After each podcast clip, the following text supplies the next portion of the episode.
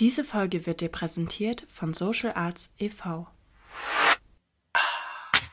Social Arts. Social Arts. Soziale Kunst. Soziale Kunst.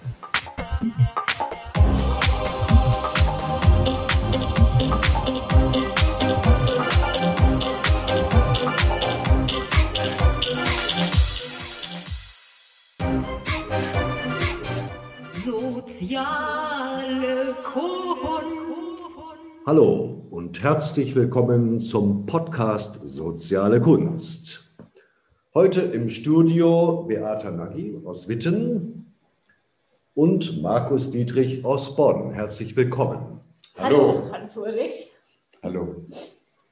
Wir sprechen heute über das Thema Malen nach Zahlen.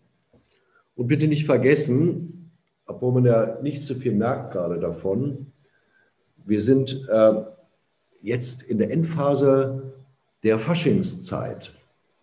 Ja, Kurz vor Rosenmontag, oder? Ja, klar. Also, male nach Zahlen.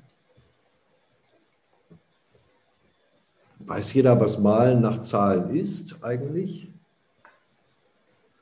Ja, also ich habe zwei Vorstellungen davon. Das eine ist, glaube ich, mit Farbflächen, wo bestimmte Zahlen Farben symbolisieren und eine Figur vorgegeben ist, sodass man das ausmalt.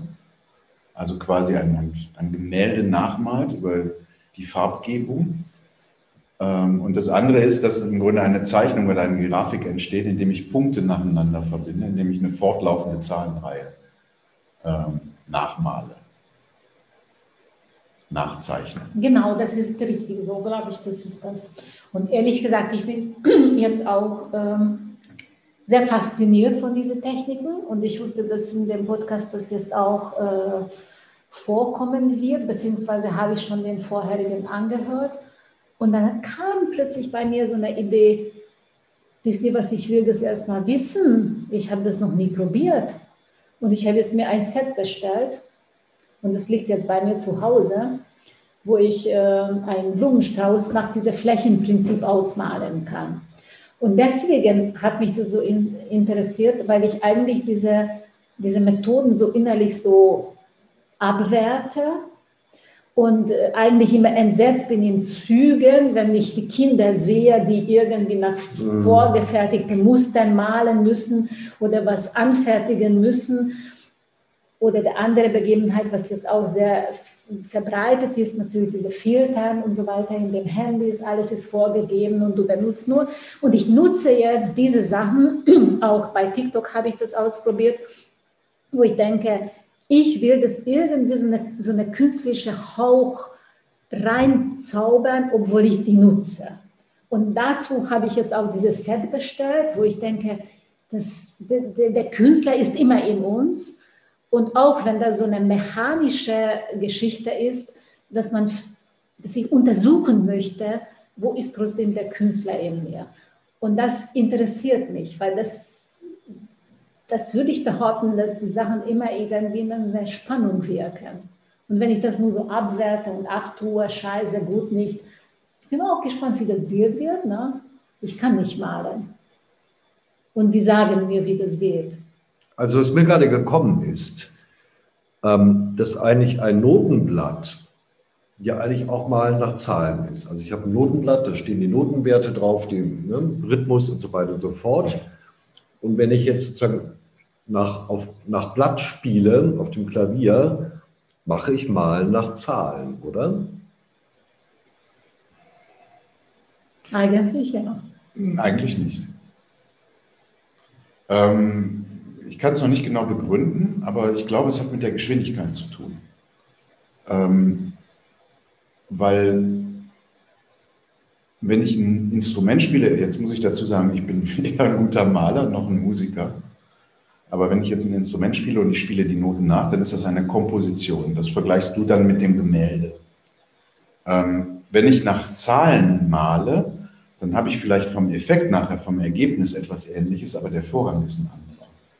Weil ich in der, also ich sage mal schon, dass ein, ein, ich würde sagen, alle meine Entchen, das wäre Malen nach Zahlen. Aber eine, eine, Komposition, also eine, äh, irgendwas ähm, nach, von, von Beethoven oder Bach nachzuspielen.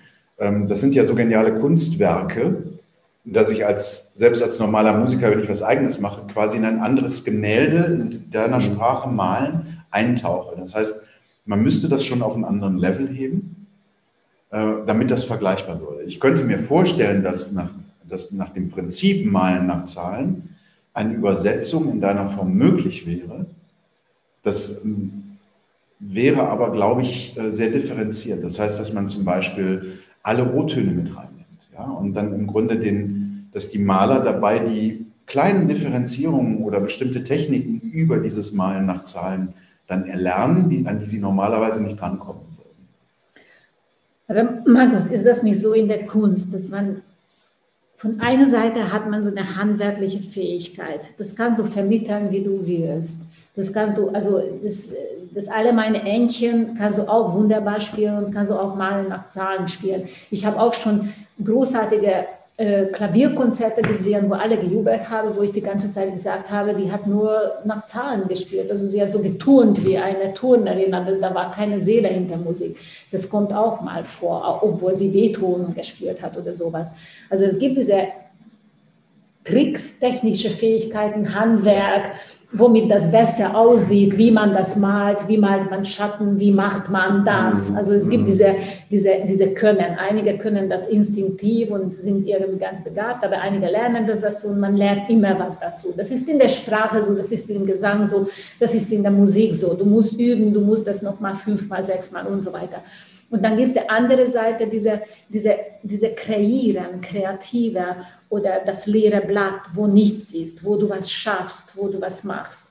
Und eigentlich der Kunst ist irgendwo dazwischen, weil wenn man nur immer leere Bette austeilt für Leute, die nie gemalt haben, solange sie noch die Kinderfähigkeiten besitzen, können sie geniale Gemälde machen, aber später können sie das nicht mehr verlieren sie das und die sind dann auch nicht gut, die sind dann nicht so interessant. Dann ist das interessant, kennt ihr übrigens, das ist total spannend, der äh, Jonathan Ross, glaube ich, heißt er, in Amerika war so ein Fernsehmaler. Er hat mit einer Langsamkeit und Ruhe gezeigt, wie man Bilder malt. So ein backiger Typ war das, wirklich Kultfigur. Das ist vor kurzem gestorben. Und du guckst es an und du, du, du, du gehst in diese meditative Malen, der hat natürlich fürchterliche, kitschige Bilder gemalt. Aber wie er das vermittelt hat, war irgendwie schon interessant. Und da habe ich zum Beispiel auch darüber nachgedacht, wo ist Kunst, wo ist Handwerk? Es hatte was Meditatives, er hatte was Handfertigkeit, hatte ein bisschen die Tricks gezeigt, jetzt antupfen und so weiter. So ist ein bisschen mit Malen mit Zahlen. Ich hoffe, dass ich da schön rein meditieren kann in dieser, wenn ich das mache. Und das also, ist wieder was anderes als Kunst. Also das heißt, wir haben jetzt sozusagen ein Spannungsfeld oder da steht sich was gegenüber, Technik, also Handwerk in der Kunst und Inspiration, Seele. Hm, hm, hm. Ja, ja so kann man das so sagen? Also, also mir kommt gerade, dass der Unterschied irgendwie darin liegt, ähm, du hast recht, dass das mit den Noten im Grunde nur das Gleiche ist. Nur sitzt eben an einer Beethoven-Komposition, wenn er die spielen will, jemand, der das Handwerk schon beherrscht. Ähm, das heißt, du kannst nicht, äh, gerade wenn du, Beata, sagst, ich kann nicht, gar nicht malen und so helfen mir das Malen mit Zeichen, zu, äh, Malen mit Zahlen, entweder eine Fläche mit Farben, also über eine Komposition überhaupt das mal nachzuempfinden, wie das entsteht. Ähm, aber du würdest es eben aus eigenem Können heraus so erstmal nicht schaffen. Das heißt, hier bildet das Malen nach Zahlen eine Brücke ähm, zu einem Werk, das du ohne die Zahlen gar nicht erstellen könntest oder würdest. Ja. Zumindest meinst du das. Ja. Ähm, und da liegt vielleicht auch der Sinn drin, dass es im Grunde dir eine Brücke baut, um dich nachher zum Staunen zu bringen, dass du in irgendeiner Form daran mitgewirkt hast, dass plötzlich dieses fertige Bild vor dir steht, was vorher vielleicht Van Gogh gemalt hat ähm, du niemals hättest nachempfunden, aber weil du eben dieser Spur gefolgt bist, dieser Fährte, du plötzlich dieses Bild mitkreiert hast. Dir ist bewusst, dass du das aus eigenem Antrieb nicht gemacht hättest und genau deshalb staunst du in dem Moment.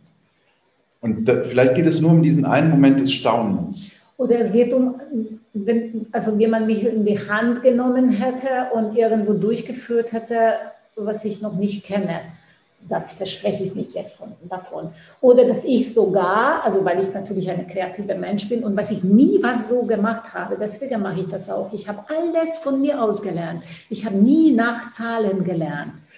Und äh, ich verspreche auch, dass ich während dieser klassische Form mache, steht ein, da, da, da, da, da, dass ich da vielleicht was, was erkenne dabei, was ich anders wie nicht erkennen würde. Das hoffe ich zum Beispiel. Ah. Ich sage nicht, dass das, das ist zum Beispiel auch, die, in der Waldorfpädagogik macht man sehr viel mit Nachahmen. Da sollen sie auch Kunstwerke nachmalen. Was ist bei diesen Nachahmen so gut und was ist dabei erstickend? Und so ist das mit Malen mit Zahlen auch. Was ist dabei gut und was ist dabei erstickend? Was ist dabei mechanisch und was ist dabei was du auch gesagt hast, diese Momente Erstaunen, guck, das habe ich jetzt doch geschafft. Nein, nicht geschafft, sondern ich meinte wirklich, äh, du hast ja die feste Überzeugung, dass du das nicht kannst. Du sagst ja, du kannst nicht malen. Ach, das sage ich so, dass ich das nie systematisch, ordentlich gelernt habe. Ja, genau, aber in unserer. Gesellschaft heißt ja, wenn du etwas nicht kannst, äh, dann gibst du es irgendwann meistens auch auf. Dann hakst du das ab und sagst, malen kann ich nicht, musizieren oder Musik machen kann ich nicht ich beherrsche das nicht. Und das stimmt ja auch in einer gewissen Weise. Gleichzeitig geht aber auch die Kunst ja davon aus, ähm, dass der Künstler oder dieses Wesen in dir, was sich eben frei ausdrücken kann in einem Schöpfungsprozess, ähm, dass eben es nicht nur an der Form hängt, ob die Form perfekt ist, ob das ein Kunstwerk sein kann oder nicht. Das heißt, der Ausdruck, der eigentliche schöpferische Ausdruck ist ja nicht begrenzt davon, dass das nachher perfekt aussieht. Sonst würden wir beim Kunstwerk, was ein Kind macht mit fünf Jahren, nicht sagen können, meine Güte, ist das genial, was da rausgekommen ist. An Freiheitsgrad, an, an Kraft, die da drin liegt, an, an, einer, an einer Blüte oder einer Sichtweise auf die Farben, die darüber kommen. Aber wenn wir erwachsen werden, fangen wir an, im Grunde so ein Schema darüber zu legen und ein Urteil zu fällen. Und alles, was nicht genau diesem Urteil entspricht, sagen wir, okay, passt nicht, kann ich nicht. Ja, aber das gehört dann, auch. Lass mich noch kurz den Gedanken ja. zu Ende führen. Und wenn ich Malen nach Zahlen mache, dann könnte mir das helfen, diese Brücke, dieses Urteil von mir zu überwinden und zu sagen, okay, also irgendwie macht es mir einfach Spaß. Und jetzt lasse ich die Zahlen vielleicht im nächsten Schritt einfach mal weg und probiere wieder aus, was eigentlich aus mir herauskommt. Dann hätte es für mich Sinn. Wenn es aber dabei bliebe, dass du dann immer im Grunde in einer Abhängigkeit in eine Abhängigkeit gerätst, dass du nach Zahlen malst, ähm, dann hat es für mich keinen Sinn, weil es dann naja, eine mechanistische. Denke ich, das denke ich auch so. Ja. Also ich denke auch so, dass ich ja jetzt nicht irgendwie so nach Zahlen, äh, mal gucken, ne? aber ich glaube nicht, dass ich jetzt 5000 Bilder so anfertigen werde. Andererseits, ich habe auch schon so gemalt und ich fand zum Beispiel das, was ich gemacht habe, richtig gut und ich habe das immer genau dieser Urteil in dem Gesichter von den anderen abgelesen, was du jetzt gesagt hast. Das ist einfach so. Das würdest du auch machen. Wenn ich jetzt mein Selbstbildnis zahle, was ich letztens bei einem Workshop gemalt habe, ich, bin, ich finde das genial, weil das war in dem Moment, drückte mich aus. Aber du würdest auch mal so sagen, ja, Beate, ja schön, war so mal bei so einem Workshop. Ne? Also, Und bei das, dem, ist, ne? das ist vielleicht jetzt ein guter Punkt einzuhaken. Wir sind ja hier im Podcast Soziale Kunst. Was hat das denn, was hat dieses Gespräch jetzt mit sozialer Kunst zu tun? Ähm, die Idee hatte ich gerade, ich, ich formuliere jetzt mal was Provokantes, Malen nach Zahlen ist Faschismus. Und der Sozialkünstler findet sich selbst oder die Kunst auch im Malen nach Zahlen. Ja, das würde man behaupten. Das wäre die, die, der Gegenpol. Aber auf der anderen Seite ist es im Grunde Faschismus, nämlich dieser Meinungsfaschismus, der Urteilsfaschismus. Das, was du gerade gesagt hast, Beata. Ich fange nämlich an, dieses Urteil, von dem ich gesprochen habe, ich kann das nicht, daran zu binden, wie die Reaktion der anderen ist. Das heißt, ich setze nicht mehr den meinen eigenen Ausdruck in die Mitte. Oder den Maßstab. Sondern ich setze als Maßstab in die Mitte, ob ich Zuspruch, also Liebe von den anderen als Reaktion bekomme. Naja, aber warum malst du ein Bild? Nein, Moment, Moment. Warum malst du ein Bild? Ja, Wen möchtest du damit für wen machst du das? Also, ist, das ist für Interaktion gemeint. Nein, das bedeutet nein. nicht, dass das nur der unsouveräne Haltung von mir äh, achtet auf diese Sache, sondern auch deswegen, weil das schon eine, eine materialisierte irgendetwas, was an sich ausgesetzt ist. Darf ich den Gedanken noch zu Ende führen? Kurz? Nein, weil du Nein? Okay. Nein, ich Dann muss korrigieren. Ich, nein, ich muss nein, du musst mich nicht korrigieren. Lass mich doch den ich Gedanken muss, zu Ende Ich, ich möchte nicht, dass das was rein interpretiert wird, was ich nicht so meine. Deswegen musste ich intervenieren. Aber du darfst deine Gedanken. Also der Gedanke ist eigentlich nur, dass wir diese Haltung, die wir in der Gesellschaft haben, ähm, dass wir nämlich im Grunde uns selbst beurteilen anhand der Meinung von anderen oder der Reaktion von anderen auf uns, also auf das, was wir eigentlich bekommen wollen, nämlich Zuspruch, Zuwendung, ein Urteil über uns selbst treffen und uns damit Dinge versagen. Und wenn ich jetzt Malen nach Zahlen mache, und dadurch, das meinte ich mit Malen ist im Grunde eine, eine Form des Faschismus, weil ich nämlich im Grunde die Mehrheitsmeinung oder die Reaktion der anderen ähm, als dominierend in meinem System betrachte. Ich male dann quasi nur noch, um ein gefälliges Bild zu malen. Ich richte mich nach der Meinung, nach einem Diktat der anderen. Und das ist eigentlich für mich genau kontraproduktiv zur Kunst. Das heißt, wenn es mir nicht gelingt, in dem Malen nach Zahlen einen, einen inneren Vorgang anzustoßen, wo ich dahin komme und sage, okay, jetzt probiere ich es mal frei aus, dann füge ich mich und unterwerfe mich dem Urteil der anderen weiterhin.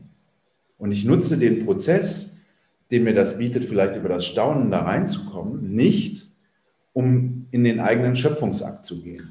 Genau, damit bin ich auch voll einverstanden. Das äh, möchte ich nur nicht, dass das bei mir heftet, weil gerade derjenige, der die Sozialkunst als Dozentin auch betrieben hat, genau dagegen angeht. Also genau will man nicht, dass die Kinder nach Muster A irgendwas einfügen oder irgendetwas, wo die Möglichkeiten sind, das nur auswählen. Man will nicht, dass man nur Filtern benutzt. Man will nicht, dass man nach, nach Vorgaben irgendetwas macht. Das haben wir genügend. Und der Kunst ist genau das wichtig, dass man das, dass man das nicht tut. Ja, also das ist schon mal klar. Aber wenn wir bei diesen Gedanken bleiben, dann, dann warum sprechen wir über Malen Zahlen? Dann können wir sagen, das ist einfach eine scheiß Methode, fertig, weg damit. Äh, Handys müssen auch weg sein und Filter soll man nicht benutzen, nur Originalbilder. Und dann kann man so eine schöne Dogma aufschreiben. Aber wir sprechen jetzt über Malen Zahlen und wir sprechen über den Sozialkünstler, der genau solche Systeme aufbricht, finde ich. Das ist so die Intention in der sozialen Kunst, oder? Ich stelle mal kurz eine Zwischenfrage. Also, was mir gerade gekommen ist, wir sprechen ja jetzt sozusagen über eine Außenbestimmung, ne? also Zahlen, also eine Struktur, die jemand von außen gibt. Mir ist gerade gekommen, ah ja, interessant, es gibt aber auch eine, ein Zahlenbewusstsein von innen. Also wenn ich konzentriert bin, was ich manchmal auch ganz gut schaffe, dann kann ich mich äh, nicht sekundengenau, aber, aber auf die Minute genau zum Beispiel aus dem Schlaf aufwecken. Wenn ich mich konzentriere, ich will um 8 Uhr aufwachen, dann wache ich sozusagen ziemlich punktgenau um 8 auf. Wenn ich konzentriert, konzentriert bin, dann kann mich irgendjemand fragen, wie spät es ist und dann kann ich das äh, plus minus zwei Minuten manchmal auch ganz genau sagen. Das heißt, jetzt Frage in dieser Diskussion, gibt es auch äh, die Zahlen von innen, also habe ich die auch in mir. Das wäre dann sozusagen die, die Frage Innen und Außen, Faschismus, Selbstbestimmung. Ich würde es jetzt nicht zu weit treiben, ich würde nur sagen, das Prinzip, dem wir uns da unterordnen, nämlich das Gefälligkeitsprinzip, führt im Grunde in, in so eine Diktatur des Gefälligen und in eine Ignoranz gegenüber der eigenen schöpferischen Kraft. Und äh, wenn ich das von Beata aufnehme, also von dir, äh, dass du äh, sagst, die soziale Kunst muss diese Systeme eigentlich aufbrechen, dann könnte ich es ja als Kontrapunkt nutzen. Ne? Das heißt, ich könnte im Grunde so eine Übung machen und dann im Grunde eine, eine Bewegung hinterherführen, die genau entgegengesetzt ist, sodass ein Spannungsfeld entsteht. Damit ich mir eigentlich dieser Vorgänge, die ja in mir stattfinden, mhm. äh, diese Unterwerfung unter das gefällige System, also unter mein eigenes Bedürfnis nach Applaus, nach Zuspruch, nach Liebe, ähm, wird mir ja erstmal bewusst, denn es sind ja nicht die anderen, die mich da reinzwingen, oder meistens nicht, ähm, sondern ich selbst unterwerfe mich diesem Prinzip. Und ich könnte das in der sozialen Kunst nutzen, um genau das im Grunde aufzuzeigen. Mir kommt auch gerade dazu der Gedanke, Kinder haben damit nicht so ein Problem, weil die vorurteilsfrei daran gehen. für die ist beides im Grunde eine Abenteuerreise. Ähm, aber die haben auch nicht diese Trennung in dem Sinne, dass die sagen, auch das eine ist jetzt schlecht, das andere ist gut, sondern die sind offen gegenüber beiden. Wenn ich das als solchen Prozess auch initiieren kann, dann fällt das nicht darunter. Also dann würde ich sagen, dann kann das genauso ein schöpferischer Vorgang werden wie das andere, also wie, wie das freie Malen. Und um deine Antwort mit der Zeit und mit den inneren Zahlen, ich würde sagen, es ist so ein, ähm, ich weiß nicht, ob die Parallele direkt über die Zahlen ist, aber es geht vielleicht um die Orientierung im fremden vorgegebenen Raum. Ja, dass ich ähm, sage, es gibt eine Zeitmessung, die ist halt an Zahlen orientiert, aber es ist im Grunde ein vorgegebener Raum und ich kann mich an diesen vorgegebenen Raum andocken und dem auch folgen und das kann ich bewusst machen. Das heißt, ich kann mich steuern, aber hm, insofern ist das ein ganz gutes Beispiel, wenn ich jetzt schlafe und ich will zu einem bestimmten Zeitpunkt aufwachen, dann bin ich ja im Schlaf eigentlich im freien System. Das heißt, ich kann also genau dieses Spannungsfeld zwischen freiem System und Einbindung in das System äh, bewusst und willentlich herstellen. Wenn ich in dem Moment aber, wo ich es bewusst und willentlich mache, ähm, wird es nie mehr dazu kommen, dass ich mich automatisiert und unbewusst unter, den, unter das System unterordne. Sondern ich habe dann eine freie Willensentscheidung getroffen. Und in dem Moment, wo ich eine freie Willensentscheidung wirklich treffe, mir das also bewusst ist, hebe ich das System in gewisser Weise auf. Genau, und das ist auch wichtig, finde ich, äh, weil genau das, da wollte ich auch hin. Das ist eigentlich ein System. Ne? Also Zahlen nach Malen ist ein System, ein sehr äh, strukturiert aufgebautes System.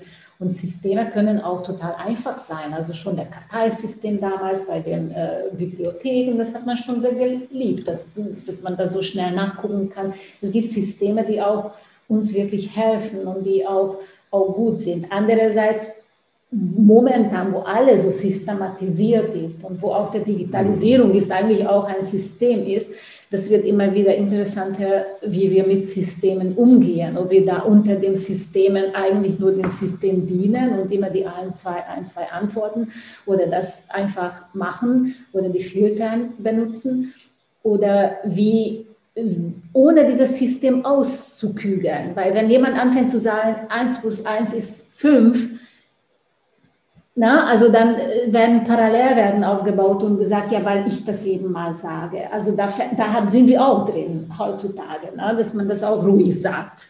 Und äh, das ist die Frage, wie geht man mit diesem System, mit den schöpferischen Kraft in dem, jedem Einzelnen, genauso wie du das sagst, finde ich auch. Beide ist irgendwie da und wie bin ich damit da drin so bewusst, wie nehme ich die eine Kraft, die andere als Hilfe, wo ist eben die Hierarchie da drin. Das finde ich eigentlich, das ist sozialkünstlerischer Akt. Und nicht sagen so, sondern suchen, suchen, immer suchen, immer suchen. Ja, vielen Dank. Also das geht jetzt schon in die Richtung unseres nächsten oder übernächsten Impulsthemas, Monatsthemas, nämlich die Frage der Intelligenz. Vielleicht können wir uns ja zu dritt nochmal treffen und genau an diesem Punkt weitermachen, weil das wäre jetzt genau die nächste Fragestellung. Jetzt zum Schluss noch, was wir in jedem Podcast haben, unsere drei Fragen. Und ich habe jetzt mal den Luxus, wir haben ja jetzt gerade eine neue Form, nämlich dass hier nicht äh, zwei Menschen, sondern drei da sind, dass diese drei kurzen Fragen mit spontaner Antwort ihr beide euch jetzt bitte mal gegenwärtig fragt. Ähm, Beata, fängst du an? Das heißt, du stellst eine kurze Frage und du beantwortest die. Egal welche Frage, oder? Ja. Okay. Wie geht's dir, Markus? Bisschen aufgeregt, ähm, sonst gut. Warum hast du eine goldene Brille? Das strahlt und meine Augen noch strahlender macht.